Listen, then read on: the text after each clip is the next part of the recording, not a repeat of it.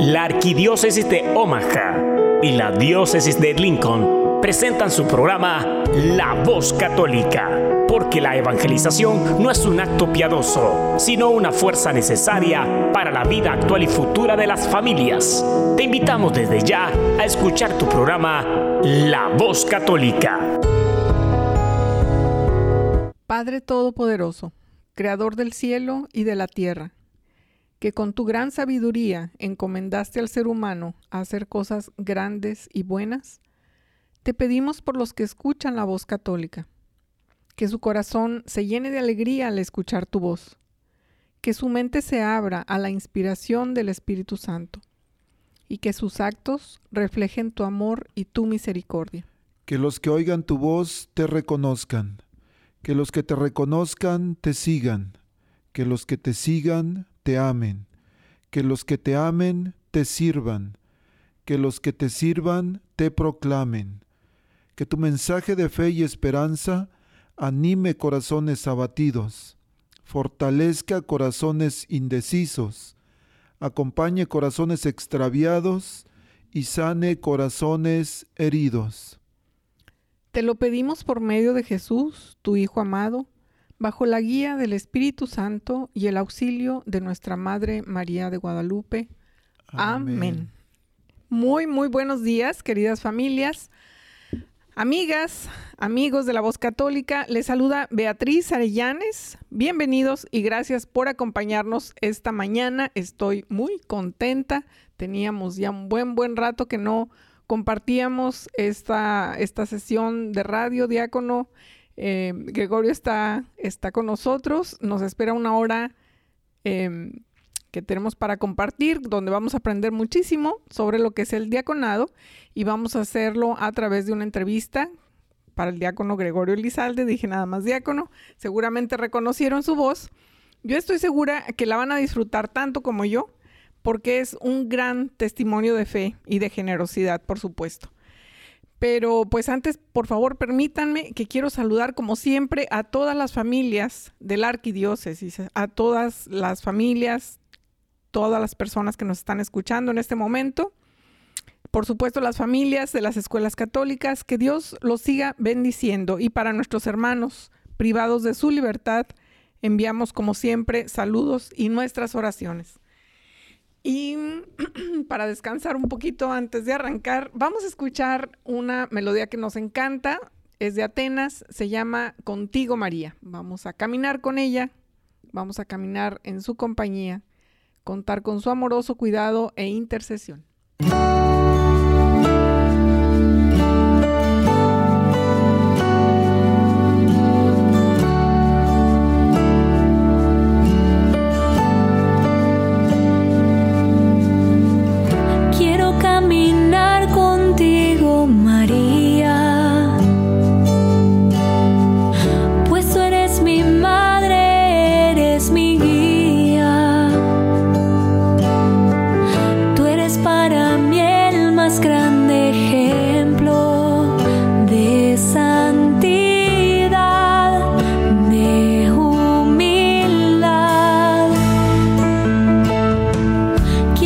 camino.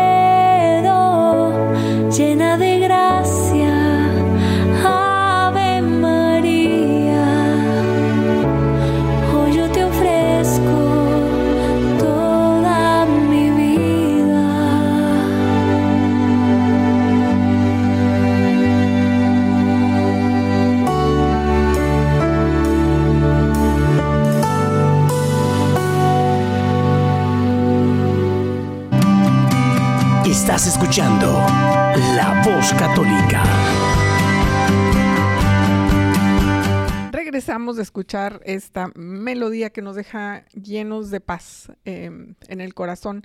Y les mencionaba empezando el programa que tengo la dicha de hacer una entrevista que teníamos muchas ganas de, hacer con la intención de compartir lo mucho que nuestro diácono Gregorio Elizalde hace en la comunidad y otros más, por supuesto, que eh, sirven en nuestra comunidad y alrededor del mundo, a nuestra iglesia. Y pues muchas gracias por, por permitir abrir esta conversación y conocerlo un poquito más, diácono. Muchas gracias, Betty. Bueno, no quería venir a esta entrevista, pero aquí me tienen amarrado. Se rehusó, se rehusó hasta que ya no le quedó remedio. Muchas gracias. Gracias a usted, Betty. Y bueno, quiero aprovechar para mandar un saludo a todos mis hermanos diáconos, los de aquí de Omaha. Algunos este domingo celebraron su primer año de ordenación, cuatro diáconos hispanos, cinco de hecho. Este, y después el lunes 2 de mayo, el fui ordenado yo el 2 de mayo del 2015, entonces estamos cumpliendo siete años con otros cuatro hermanos que fuimos ordenados. Este, y pues gracias, una verdadera bendición poder estar aquí compartiendo con el público fiel siempre de la voz, católica. ¿Qué le parece si empezamos? Pues son las preguntas básicas para, para aprender todos. ¿Qué es un diácono? Bueno, un diácono, la palabra diácono viene de una palabra ah, griega, diaconía, que significa servidor. Y un diácono es un hombre llamado por Dios a través de la iglesia, una vocación, este, que después de un periodo de discernimiento, de formación y preparación, es ordenado por el obispo, en este caso, pues por nuestro arzobispo, muy querido arzobispo George Lucas. Este, ¿Para qué es ordenado? Pues para servir a las necesidades del pueblo de Dios. Y escuchamos diácono y hemos escuchado también diáconos en transición. ¿Cuál sería la diferencia entre estas dos? Eh, son dos vocaciones, es un solo servicio, ¿de qué se trata? Diácono y diácono en transición. bueno, de hecho es una vocación, pero con dos realidades diferentes. El diaconado transitorio o transicional que le llaman algunos son los hombres que están en el seminario y que van a ser ordenados sacerdotes. Por ejemplo, el papa es un diácono, el obispo es un diácono, todos los sacerdotes son diáconos porque por ley tienen que ordenarse, por ley canónica, ley de la iglesia, tienen que ordenarse mínimo seis meses antes de ser ordenados sacerdotes, se ordenan diáconos. Ese es el diácono transitorio, porque está en camino de un tránsito para ser ordenado sacerdote. Y luego también tenemos el diaconado permanente, como, como yo, que soy un hombre casado, tengo mi esposa, a quien le mando un, un, un este, saludo, un abrazote y un beso, mi amor. Tengo dos hijas también, entonces, ¿qué quiere decir? Que yo siempre voy a ser diácono, que yo no puedo ser sacerdote, ni quiero ser sacerdote porque soy feliz siendo diácono, teniendo mi familia. Como usted mencionó, es una vocación y nosotros agradecidos porque haya aceptado, porque esté en plenitud en su vocación. Le agradecemos siempre por ese servicio tan generoso que presta a nuestra comunidad y decir sí. Wow. A mí me tocó cuando recién empezó a trabajar en, la arquidiócesis, empezó que será marzo y en mayo estaba ya celebrando su ordenación, que fue un gran evento para, usted y, lo celebramos mucho. Em, diácono, ¿podemos remitirnos a la Biblia para conocer cómo nació esta vocación? Sabemos que el diaconado pertenece al sacramento del orden sagrado y es el tercer grado de esta jerarquía después de los obispos y los sacerdotes. Correcto, Betty. El, sí, como usted dice, es muy cierto. Las órdenes sagradas tienen tres niveles. la plenitud del sacramento se da en los obispos. Los obispos pueden ordenar obispos, pueden ordenar sacerdotes, pueden ordenar diáconos. Hay sacramentos que son propios del obispo, como la ordenación, como la confirmación también. Es un sacramento propio del obispo. Y después están los sacerdotes, que es como el nivel medio, diríamos, en, el, en las órdenes sagradas. Los sacerdotes pueden celebrar la Santa Misa, pueden escuchar confesiones, pueden, este, bueno, al celebrar la Santa Misa pueden, ya se me olvidó la palabra, pueden consagrar, consagrar sí. Y, pero los sacerdotes, por ejemplo, ellos no pueden ordenar otro sacerdote, no pueden ordenar un diácono, pero sí pueden hacer el sacramento de la, de la ah, confirmación, pero con delegación del obispo local o arzobispo en este caso. Y después en tercer, el, el nivel inferior es el diaconado. El diaconado, aunque por ejemplo la bendición que da un diácono tiene la misma validez que la bendición que da el Papa, porque cuando el diácono está haciendo su ministerio, cuando está dando bendiciones, es conformado a través de la gracia sacramental de las órdenes sagradas en la imagen de Jesús. Entonces, cuando el diácono bendice, es una bendición, se pone en la persona de Jesús. Y por supuesto, preguntaba usted de que si hay un, una base bíblica, un fundamento bíblico, claro que sí hay. Eh, de hecho, en, el, en la Biblia, en el Nuevo Testamento, se menciona en varios pasajes el ministerio de los diáconos o el, trabajo de los diáconos, pero su institución se da en el libro de los Hechos de los Apóstoles. De hecho, hay una, había una necesidad, ya no había suficientes personas para servir, los sacerdotes no eran suficientes y decidieron instituir este, esta vocación. Dice en el libro de los Hechos de los Apóstoles, capítulo 6, del versículo 1 al 7. Por aquellos días, al multiplicarse los discípulos, hubo quejas de los helenistas contra los hebreos, porque sus viudas eran desatendidas en la asistencia cotidiana. Los doce convocaron la asamblea de los discípulos y dijeron, No está bien que abandonemos la palabra de Dios por servir a las mesas. Por tanto, hermanos, buscad de entre vosotros a siete hombres de buena fama, llenos de espíritu y de saber, para ponerlos al frente de esta tarea, mientras que nosotros nos dedicaremos a la oración y al ministerio de la palabra. La propuesta pareció bien a toda la asamblea y eligieron a Esteban, hombre lleno de fe y de Espíritu Santo, a Felipe, a Prócoro, a Nicanor, a Timón, a Pármenas y a Nicolás, prosélito antioqueno. Los presentaron a los apóstoles y después de hacer oración les impusieron las manos. Palabra de Dios. Te damos gracias, Señor. Entonces, este es el, momento en que se instituye el diaconado y como decía, diácono significa servidor, porque fueron instituidos para el ministerio del servicio especialmente. Eh, me quedé en bebida porque me acordé, Esteban tiene una em, relevancia importante después de ser ordenado em, como diácono, fue eh, un primer mártir, se puede decir. Discúlpeme que me quedé ahí en, ese nombre. Este, em, entonces hay una referencia bíblica, es, importante entenderlo, no es, no es un puesto creado. Por supuesto. es, es una necesidad de, de, nuestra, de nuestra iglesia, de nuestra jerarquía.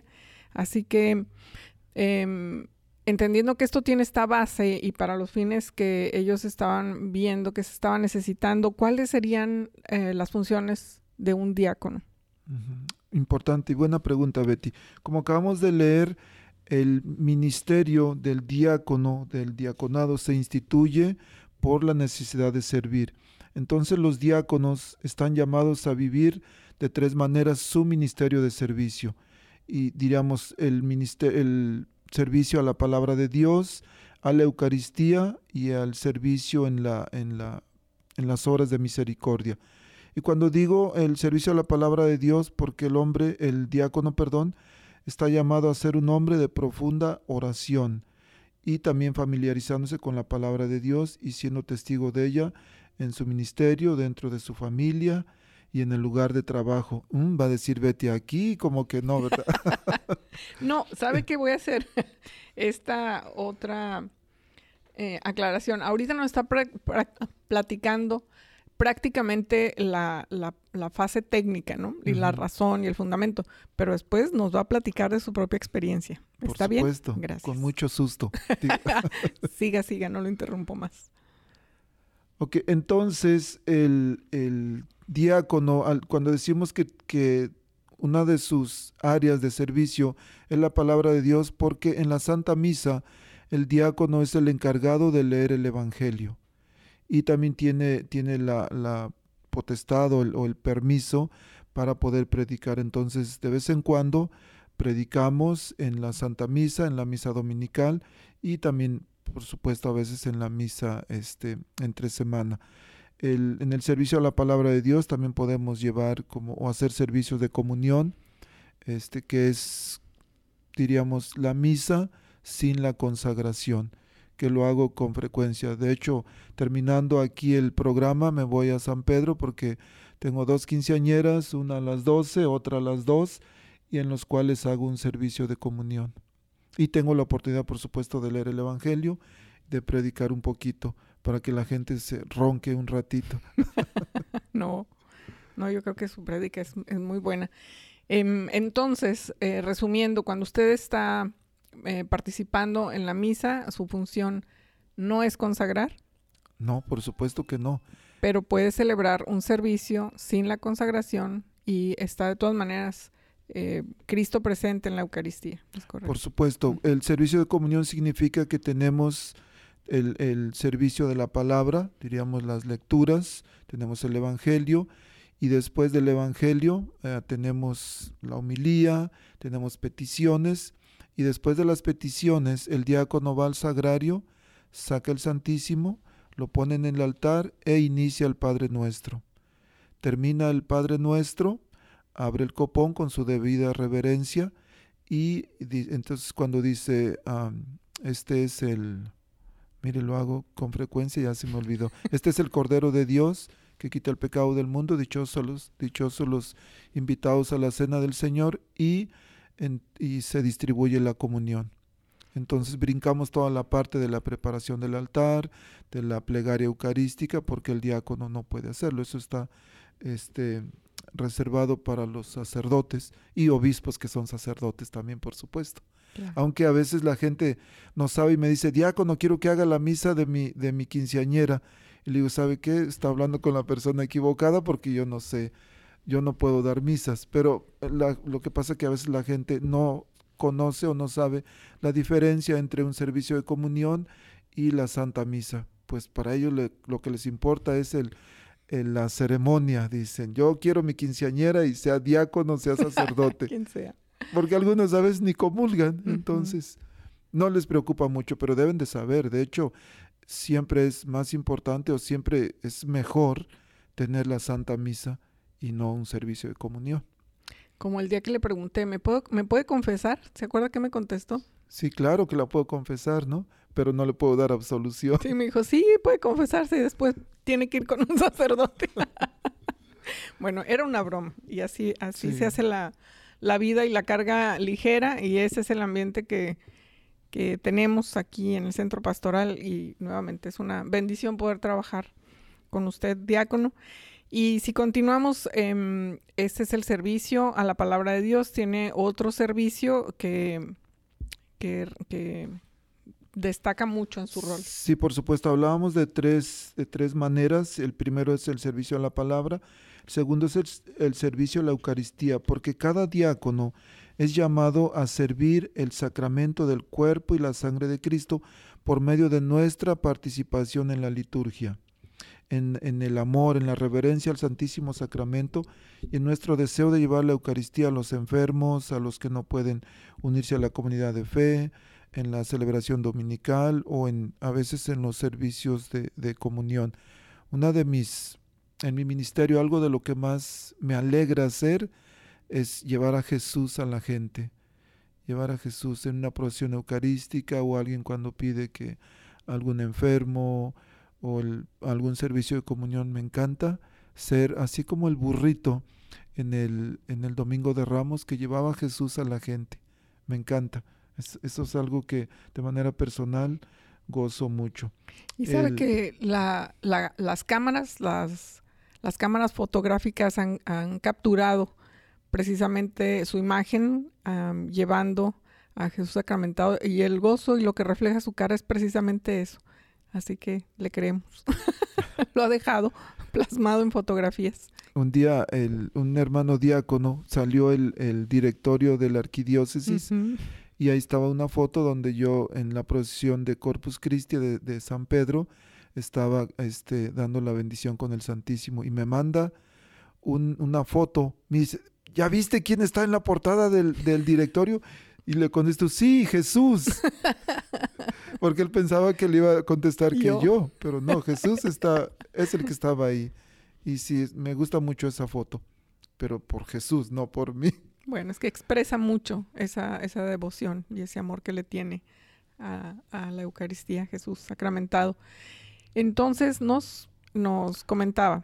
Sí, y nos falta el servicio en favor de, las obras de misericordia o la justicia, la caridad y la paz. Los diáconos como heraldos, como portadores del Evangelio, debemos ser promotores de la paz, promotores de esperanza. Y de hecho, uno de los de las responsabilidades del diácono en la Santa Misa, cuando el sacerdote dice la paz del Señor esté con todos ustedes, es el diácono el encargado de decir dense fraternalmente la paz, porque el diácono es el, promotor de la paz.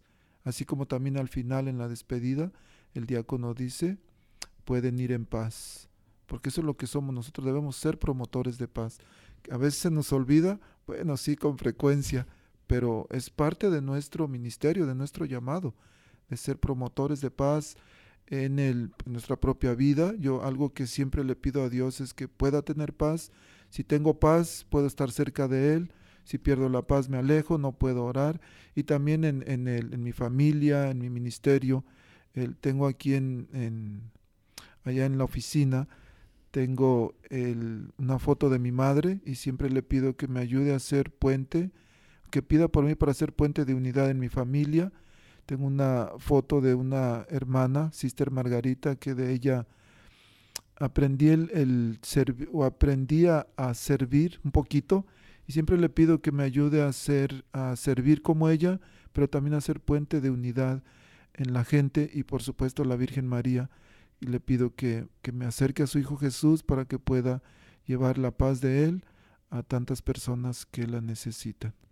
Nuevamente gracias por ese, por ese servicio que, que usted hace, lo hace muy bien, pero sabe que además nos da ejemplo nos sirve a nosotros de ejemplo. Para usted, para usted, para nosotros significa una forma en la que un cristiano debe conducirse, de ayudarnos unos a otros. Esa es su misión, es su vocación, pero nos sirve a nosotros de ejemplo. Y nuevamente agradecida que nos dé la oportunidad de conocer más. Fíjese qué bonito cuando menciona eh, quien eh, nos pide dar la paz es usted, como diácono en su rol de diácono en la misa, y al despedirnos también nos manda Hacer el bien y la paz. Qué bonito. Algo nuevo que aprendí hoy.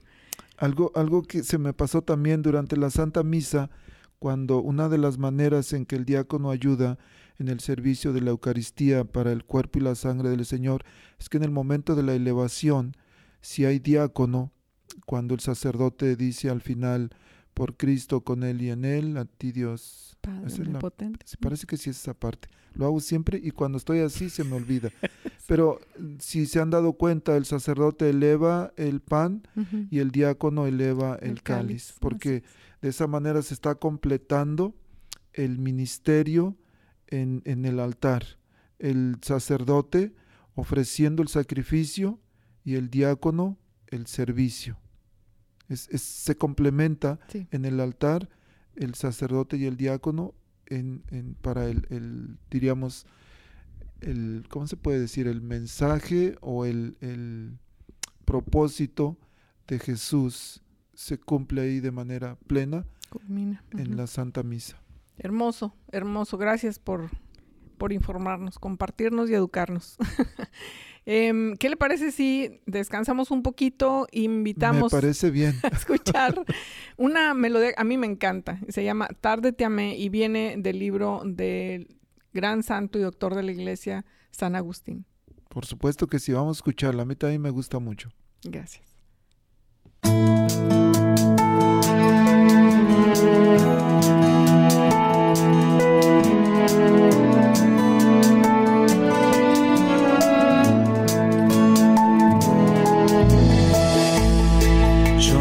Hacia cosas hermosas que sin ti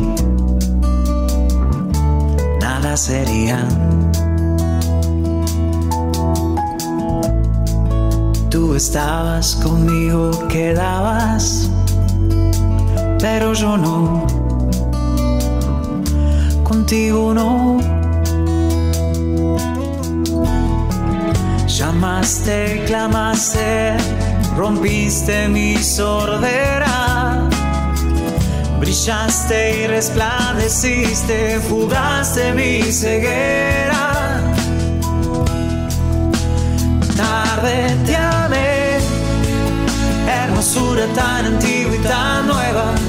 Yo te buscaba afuera y tú estabas dentro, muy dentro, tan dentro de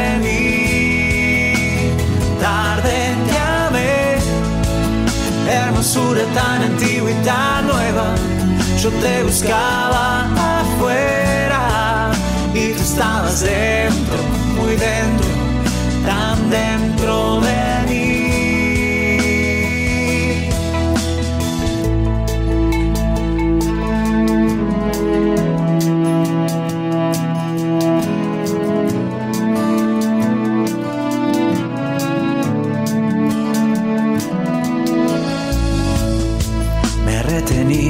Las cosas preciosas que sin ti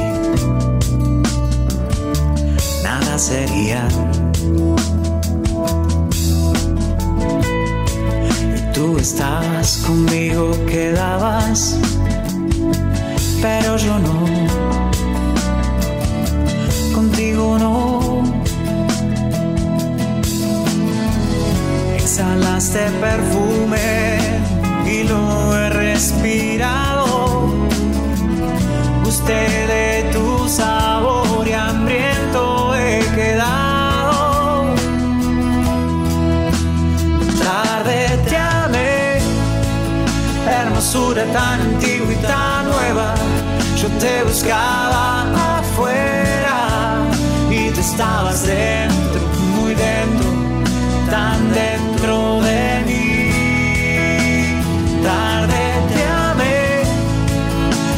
hermosura tan antigua y tan nueva. Yo te buscaba afuera y tú estabas dentro, muy dentro,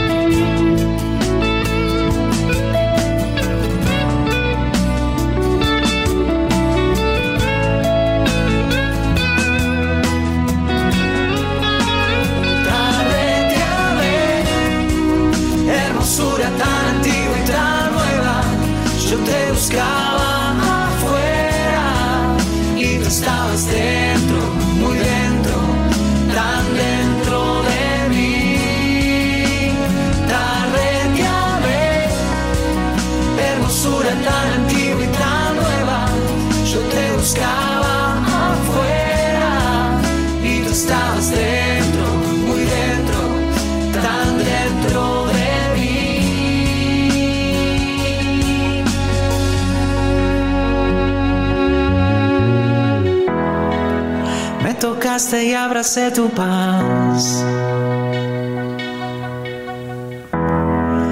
Y suspiro por ti.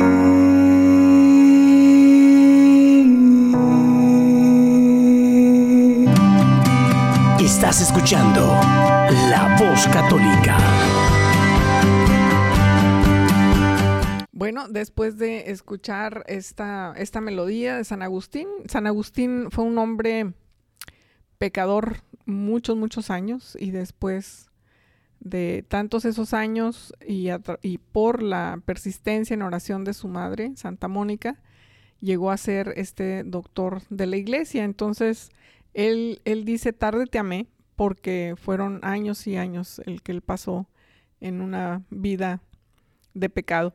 Eh, sé que no es su caso, diácono, pero platíquenos cómo llegó Jesús a su vida.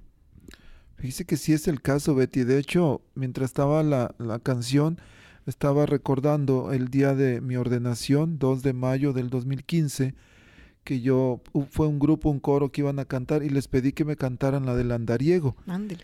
Y dijeron, de hecho dijeron, el diácono pidió el andariego, aunque creemos que no es una canción apropiada para, para esta ocasión.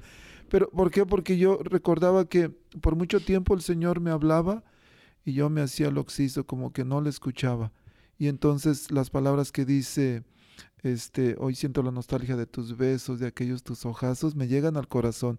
Y pienso en Jesús, que Él me, llamaba y yo decía que no. Entonces, sí, este, me gusta esa canción y, esta, este canto que acabamos de escuchar me, recordó eso. Y regresando, ¿cómo, ¿cómo llegué a ser diácono? Hay algunas cosas que tenemos que hacer porque el diaconado es una vocación. Y si es una vocación, es un, nosotros estamos respondiendo a un llamado, vocación de, de vocare, llamado, estamos respondiendo a, una, a un llamado que alguien nos hace y el llamado no lo hace Dios. Es por ejemplo en el matrimonio, cuando conocimos a una persona y algunos de ustedes que están en casita se van a acordar de aquella persona, mujer, hombre, obvio, el, hombre conoció a la mujer, ¿verdad? Y la mujer al hombre. Este, digo, para no meternos en broncas, ¿verdad? Este, entonces ah, sintió algo, sintió que, que, esa persona es con la que quería estar toda su vida. Y ese es el llamado al, al, al matrimonio. Bueno, en el, en el nuestra vida espiritual o en, en nuestra, o más bien en mi caso, así yo también, yo no quería ser diácono, pero me gustó servir yo creo que es, algo que desde chiquito he tenido. Me ha gustado, me ha gustado servir. Pero, en, es decir, lo que usted quiere decir es, ¿no planeó ser diácono o se rehusaba a ser diácono? No planeé ser diácono y no quería, pero yo quería servir más. Y el servicio me llevó al diaconado. De hecho, mi esposa platica a veces que un día allá en Norfolk, donde vivíamos antes, un día se despertó en la, no sé, cuatro o cinco de la mañana y yo estaba sentado en la orilla de la cama y dice que ella que me miró y yo estaba llorando y dijo, pues ¿qué te pasa? Y que yo le dije, es que yo no sé, yo siento una impotencia porque yo quisiera servir más en la iglesia, pero no sé cómo. Y ella pensó, pues este está loco porque ayudamos en las pláticas de bautismo, ayudamos con las, la preparación de matrimonios, ayudamos en, en la organización de las fiestas, el festival, la kermés, la fiesta de la Virgen. Y ella dijo, pues este, ¿qué más quiere? Y dice, yo me di vuelta y a roncar otra vez. Pero es que yo estaba sintiendo el llamado a servir. Y ese llamado a servir, que esto es importante, cuando sentimos el llamado al servicio, ¿qué tenemos que hacer? Lo primero, orar. Orar mucho. Orar mucho, discernir, por supuesto que también investigar estudiar de, qué se trata y lo más importante, hablar abiertamente con la familia, especialmente con la esposa, con los hijos, con el, sacerdote, nuestros amigos, los compañeros en la iglesia. Y recuerdo que en la iglesia las personas que nos conocían me decían, oh, tú puedes ser un buen diácono. Todos me decían, menos mi esposa. y tardaron cuatro años para que mi esposa un día me dijo, oye Goyito, dice, tú pudieras ser un buen diácono. Digo, ¿qué? Estás loca, le dije, y me puse a llorar, porque yo nunca esperé que ella me dijera. Lo que pasa es que el Señor la fue preparando para enviarme a servir. Es que el rol de la esposa del diácono es muy importante, es fundamental para que eh, se realice esa vocación. ¿Es así? Correcto. Y es que el diaconado se sustenta o se fundamenta en un matrimonio estable, porque si no, no se puede. No, estoy, no dije un matrimonio perfecto, dije un matrimonio estable, porque si el matrimonio no está estable, el servicio no se puede dar. Y yo soy tan bendecido y estoy tan agradecido con Dios por tener la esposa que me ha prestado, por tener mis hijas, porque ellas son un gran apoyo para mí. Ellas en, el, en las actividades que hago, por ejemplo, retiros de jóvenes, retiros de quinceañeras, las clases de bautismo, ellas vienen y me ayudan siempre. De hecho, si, presentes, si ellas me, me, pidieran más tiempo, me reclamaran tiempo, yo de, tendría que dejar de hacer cosas en mi ministerio para poder estar con ellas. Porque es cierto que el diaconado es una vocación, pero mi primer vocación es ser esposo, es ser padre y ya después el diaconado. De hecho, como diácono soy voluntario. En, trabajo en la oficina del Ministerio Hispano porque me pagan, el, tengo que trabajar para mantener mi familia, pero como diácono el ministerio es voluntario. Porque de hecho a veces algunas, algunas personas me preguntan que cuánto me pagan por ser diácono y les digo nada. Dice, ¿cómo? ¿No te pagan por ser diácono? Entonces no le pagan, no es un trabajo de paga.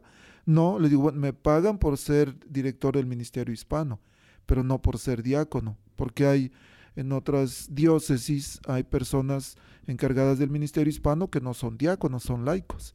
Exactamente, iba a hacer esa pregunta precisamente porque em, es servicio, ¿no? Es una vocación, es una vocación de servicio y en su rol en la arquidiócesis tiene dos, dos funciones, es diácono, es ordenado, pero eh, dirige el ministerio hispano de la arquidiócesis, pero cumple con sus funciones de diaconado eh, principalmente en San Pedro, pero asiste a cualquier parroquia o sacerdote que, que, le llama y por esa función no recibe un salario, como ningún otro diácono recibe un salario por hacer esa función, ¿es correcto? Es correcto, Betty. Si todo el servicio el, el servicio de, en el ministerio como diáconos es voluntario, no tenemos un, este, un salario.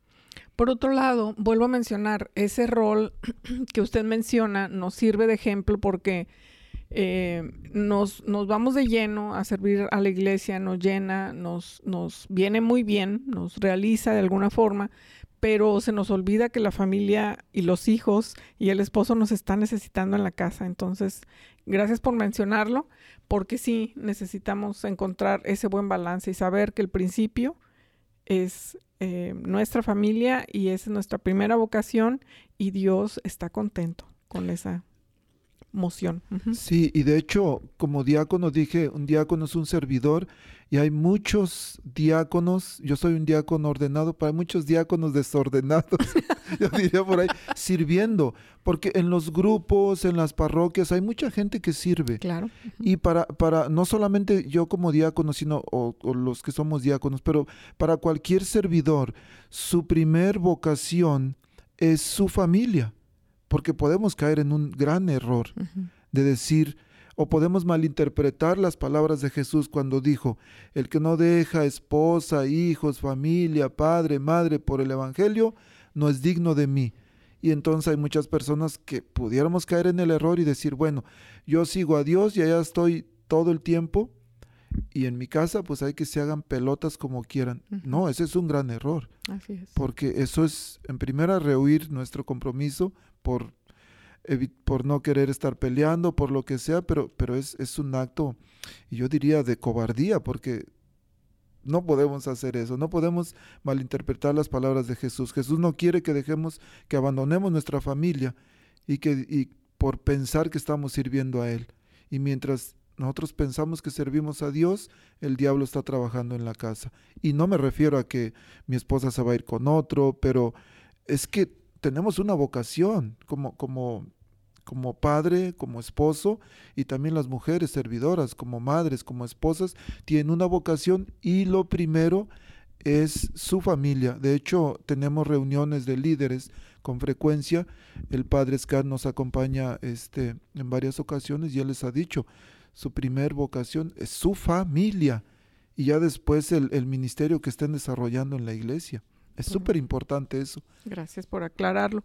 Oiga, diácono, y una vez que pasa por las, las etapas de formación diaconal, ¿garantiza su ordenación que haya, haya transitado por, por eso? Es decir, sintió la vocación, entró al proceso de discernimiento, de acompañamiento, y luego eh, llega el punto en el que hay, como los sacerdotes deciden continuar ser sacerdotes, ordenarse, ¿cómo, cómo llega un diácono a ser ordenado?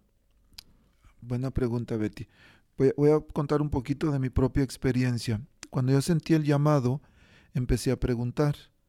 Y le digo, mi esposa tardó cuatro años. Cuando fui a ver a mi párroco, le dije, padre, fíjese que yo estoy interesado en el diaconado. Me dice, ¿qué sientes? le digo, pues no sé, siento como, como algo, una curiosidad. Oh, no, no, no, no, dice, así no es. Dice, cuando yo iba a entrar al seminario, yo oía cohetes arriba, algo grande. Y dije, no, pues ya me fregué. Y después consulté con un sacerdote ya viejito, de hecho dos sacerdotes viejitos. Uno de ellos me dijo, ja, ja, ja, dice, pues dile a tu sacerdote que si no sientes el llamado, ¿por qué andas preguntando por todos lados? y otro en México, el padre Fernando, también un viejito ya, este, me dijo, no te preocupes, dice, así pasa. Dice, cuando yo, cuando yo quería ser sacerdote, las personas que creí que me iban a apoyar me dijeron que no. Pero cuando Dios llama, Él llama. Y cuando viene de Dios y tú respondes, entonces Él va a ser, porque es la voluntad de Él y no la, no la mía. Y recuerdo las palabras del sacerdote. Me dijo que no, pero dice, pero vamos a hacer algo. Vamos a ponernos en oración. Tres meses y regresas. Por supuesto que no regresé a los tres meses. Regresé como a los siete y él me buscó. Pero es uno de los sacerdotes que más me ha apoyado después. Sé que ora mucho y me apoyó mucho en, el, en el ministerio. Ya cuando, digamos, se siente el llamado y va uno preguntando por aquí, por allá, y después hubo algo, algo chistoso, es de que la formación aquí es solamente en inglés y yo no pick English. este, y si ahorita, pues entiendo más o menos, pero no hablo de manera perfecta. Pero hace 12 años que iniciamos la formación, y digo iniciamos porque fue mi esposa y yo juntos, y yo, y yo antes de eso decía, bueno, Señor, sí, pero en español. Porque me habían hablado de que iba a haber un programa en español. Y dije, sí, pero en español, Señor. Si no, no. Y de repente cuando me di cuenta, ya estábamos ahí metidos. en inglés, entendiendo poquito, pero ahí estábamos listos. Este, y por supuesto que no hay garantía el ingresar, no es garantía de ser ordenado. De hecho, yo siempre estuve dudando. El 2 de mayo del 2015, a las 7 de la mañana teníamos que, teníamos que llegar a las 8 a la catedral para hacer, para la reunión y orar juntos las oraciones de la mañana. Yo todavía decía, Señor, ¿estás seguro? Porque si no, pues un accidente y ya no llego, algo pasa. Porque hay una duda y sobre todo yo tenía, siempre tuve miedo y todavía, por eso es, es necesario pedir la gracia de Dios de fallar. Siempre he tenido miedo de fallar, pero en la formación, por supuesto que el miedo era más. Claro. Y en, el, en las etapas de formación, eh, ¿pueden platicarnos un poquito cómo son paso a paso? Por supuesto, vamos a ser muy breves porque el tiempo vuela y nos queda poquito. Pero hay cuatro áreas importantes de, de la vida que envuelven la formación diaconal. ¿Por qué? Porque la formación busca una, o la preparación busca una formación total e integral del individuo, lo que significa que no solamente el, el área intelectual, sino que debe ser en toda, en todo el, la, toda la persona. Entonces, hay cuatro áreas de formación que es la dimensión humana, dimensión espiritual, dimensión intelectual y dimensión pastoral. Y por supuesto que en, la dimensión o el área, vamos a llamarle, en el área intelectual, pues cualquier persona puede aprender, puede estudiar. No se me hizo muy difícil esa parte porque bueno, más bien se me hizo difícil, pero yo estudiaba antes, como sabía cuál era el tema, tenía que estudiar en español. Ya cuando estaban ahí decían, oh, dijo que la Santísima Trinidad. Y así poquito a poco iba, iba entendiendo. En el aspecto, en el área pastoral, pues al ser el diácono, un, un ministerio, un ministro de servicio, una, debemos tener una, una vibrante y continua participación en el ministerio pastoral de la parroquia pero por supuesto que cada persona a veces tenemos diferentes responsabilidades en la parroquia. Este, pero somos un elemento primordial en la pastoral de la parroquia. De hecho, esta semana íbamos al, o el padre me pidió que fuera parte del equipo eh, del comité pastoral en el que estamos trabajando en, en el, en el en la proceso pastoral de la arquidiócesis. Este, en el área o en la formación humana, esto es a mí de lo que más entendí. Hubo cosas en el área en el área perdón, intelectual que no entendí bien, pero en el área humana me di cuenta que era donde más tenía que trabajar en mí mismo. ¿Por qué? Porque en el área humana es donde, donde hablamos del, de la madurez psicológica, de nuestras emociones, cómo aprender a controlarlas, nuestras relaciones con las personas, porque imagínense un diácono que, que el, y pido perdón, por supuesto que si en algún momento he, alguna persona la ha tratado mal, si he sido descortés, que me imagino que ha sucedido, aunque ha sido sin intención, pero que debemos de, de estar conscientes de que, o más bien de que debemos de ver a Cristo, en las otras personas. Y hablaba hace, hace unos minutos de que debemos ser promotores de paz. No podemos nosotros ser este, objetos de discordia, de división, sino que debemos ser el, puentes o constructores de paz. Y al mismo tiempo, algo de lo que aprendí es cómo interiorizar en mí mismo y reconocer mis, mis debilidades, mis tentaciones, y en esas debilidades, en esas tentaciones, en esos traumas, en esos complejos, en esos pecados, pedir la gracia de Jesús que venga, que me ayude para poder para poder servir mejor, para poder ser un mejor instrumento de él. Es por eso que ah, cuando eh, hay un aspirante entra a un proceso de evaluación y de, una batería de exámenes, ¿es, ¿es, precisamente por esa razón? Sí, de hecho se, hace un examen psicológico yo le decía al director del programa, oye, a mí no, yo no pasé el examen, ¿verdad? Me dijo, no, no, sí lo pasaste bien. Y se hace, por ejemplo, también una, el, se les, ¿cómo se dice? Pasan por el, el, programa de, de Refocus, que es un programa de, una herramienta de, de, facilitar la comunicación en las parejas. ¿Por qué? Porque es importante que la pareja que va a entrar, porque es, es en pareja, que va a entrar a la formación, pues como decía hace rato, tengan un matrimonio estable. Por supuesto. No exento de lo que es la vida humana, que no, que no es perfecta, pero estable. Y em, entonces hablaba de la dimensión intelectual, la dimensión pastoral, la dimensión humana y la dimensión espiritual. Correcto. Y la dimensión espiritual, para mí es una, bueno, todas son importantes, pero es nuestra conexión con Dios si no estamos conectados con Dios, no podemos, no podemos dar lo que no tenemos. Y yo trato de asistir a la Santa Misa diario y hace algunos meses, dos días no pude ir. El problema es de que yo me sentí bien. Dije, ah, caray, no fui dos días y me siento re bien. Entonces, pues, ¿para qué voy, no? Si me siento bien así. Pero entonces Dios siempre nos habla y me dice, pero es que no vienes nada más por ti, también vienes por la gente que sirves. Y dije, bueno, así por las buenas, sí, Señor. Qué jalón de orejas. sí, y es que la verdad, normalmente voy a la Santa Misa y llevo, hay una, una, una familia que me ha hablado, una pareja, una persona que me ha hablado y les digo, ¿sabes qué? Yo voy a ir a la Santa Misa, voy a orar por ti, voy a ofrecer mi comunión por ti. Entonces, si no oramos, si no nos agarramos de la fuente del amor, de la fuente de la paz, pues no podemos servir. Y eso aplica, una vez más digo, no solamente para, para nosotros como diáconos, para cualquier servidor.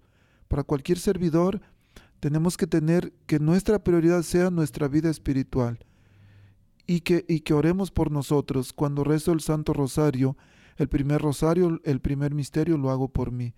Y alguien me dijo, entonces tú rezas por ti, nada más. Digo, no, rezo por mí primero, porque aparte es un precepto bíblico. En el Evangelio de San Lucas, Jesús le dice a los, a los apóstoles, y de hecho se dirige a Pedro, Pedro, Pedro, fíjate que el diablo me ha pedido permiso para sacudirlos a ustedes, como hace el, el, aire con el trigo. Pero yo he orado por ti, para que tú te, te mantengas fuerte y cuando te mantengas fuerte, cuando estés fortalecido, puedas ayudar a tus hermanos. Entonces le pido a Dios que me dé a mí la fortaleza para poder ayudar a otros. El, porque si no, no, no, no podemos dar lo que no tenemos. Exactamente, en pocas palabras así es, ese es el hecho. No puede, no podemos sacar de una fuente seca, entonces esa fuente se llena con, con el espíritu a través de practicar los sacramentos y recibir la comunión diaria.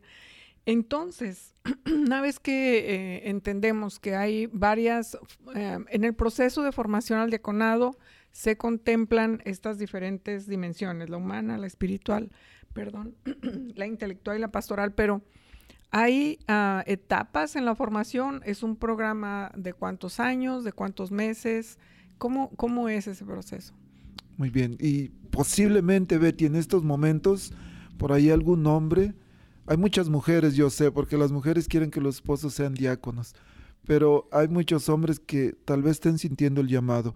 Por supuesto, como dijimos al principio, es un proceso de discernimiento, de preguntar con los amigos, con el sacerdote, el, con diáconos si ya conocen a alguien. Después de ese proceso ya viene algo más formal cuando el, hablamos la esposa, si la esposa dice que sí, adelante porque si la esposa dice que no, aunque uno quiera, no se puede. Porque la esposa de su puño y mano, de su puño y letra, tiene que escribir una carta al arzobispo que ella está de acuerdo en que su esposo ingrese a la formación. Ándale, eso, eso es interesante. Yo no sabía que ella tenía que hacer esa carta. Sabía que tenía que haber todo el apoyo de parte de ella porque es, es el eje principal, es el soporte de un diácono en su, en su vocación. Pero, ¿qué pasa cuando esta vocación o esta, eh, este proceso, esta inclinación eh, al servicio como usted la tuvo, es en un hombre que no está casado todavía? Buena pregunta. Si no está casado y quiere entrar a la formación, puede ordenarse diácono, nada más que ya ordenado diácono, ya no se puede casar. Y también, esto también aplica para nosotros nosotros que ya estamos ordenados, si nuestra esposa nos deja o, fallece, no podemos volver a casarnos. Pero eso yo supe apenas ayer. No, ah. apenas le informaron. no, siempre supe, pero yo sé que si Dios nos llama a algo, Él nos da la gracia para poder mantenernos en, lo que Él nos ha pedido. Diácono, yo conozco algunos eh, diáconos que, que se ordenaron diáconos antes de, de que llegara a su vida alguien. Entonces, si se ordena diácono y conocen en su vida a alguien y tiene el deseo de casarse, pues tienen que dejar el ministerio, tienen que eh, sucede hay sacerdotes que después de varios años de su ministerio sacerdotal, pues conocen por ahí a una chancluda y deciden casarse, pero que hacen, algunos lo hacen bien, como debe de ser, pueden pedir permiso al, al Santo Padre, al Papa y él les vuelve a su estado laical. Y lo mismo sucede con el diácono. Pero hay algunos como el padre Alberto Cutier que lo cacharon agasajándose con una mujer allá en las playas de, de Miami o no sé dónde. Em, bueno, estábamos en el punto de un aspirante, ¿no? ¿Cómo empieza ese proceso? Correcto. Entonces, ya después que la esposa dijo sí, el párroco también tiene que decir que sí, porque eh, debe ser un hombre que el sacerdote conozca. El sacerdote tiene que decir que sí. Cuando se dan estas dos cosas, entonces ya se recomienda a la oficina del diaconado permanente y empieza el proceso. Y, ahorita en, en este mes estamos iniciando el proceso selectivo para los hombres que van a entrar el próximo año, si Dios permite. próximo año se ordena la clase 2023 que hay dos hispanos para los cuales por favor les mando un saludo y pido sus oraciones, Rafael Gutiérrez de Holy Name y Rolando Nicolás de San Francisco. Si Dios permite, el próximo año se ordenan, o el arzobispo los ordena diáconos. Ahí, junto con otros este, hermanos anglos.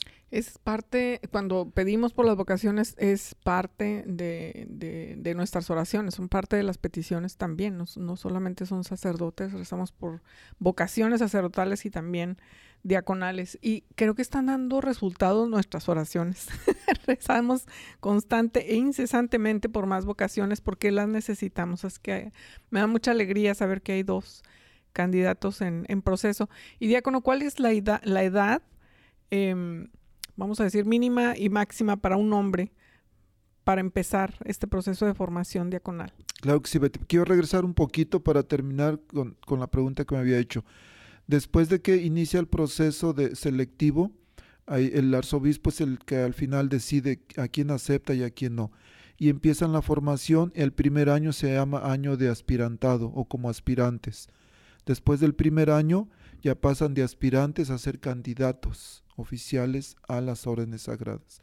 Entonces los últimos tres años ya son como candidatos. El segundo año los, este, hay un rito de institución en que los hacen lectores y en el, primer año aspira este candidato, segundo año lectores, tercer año los instituyen acólitos y al cuarto año es la ordenación.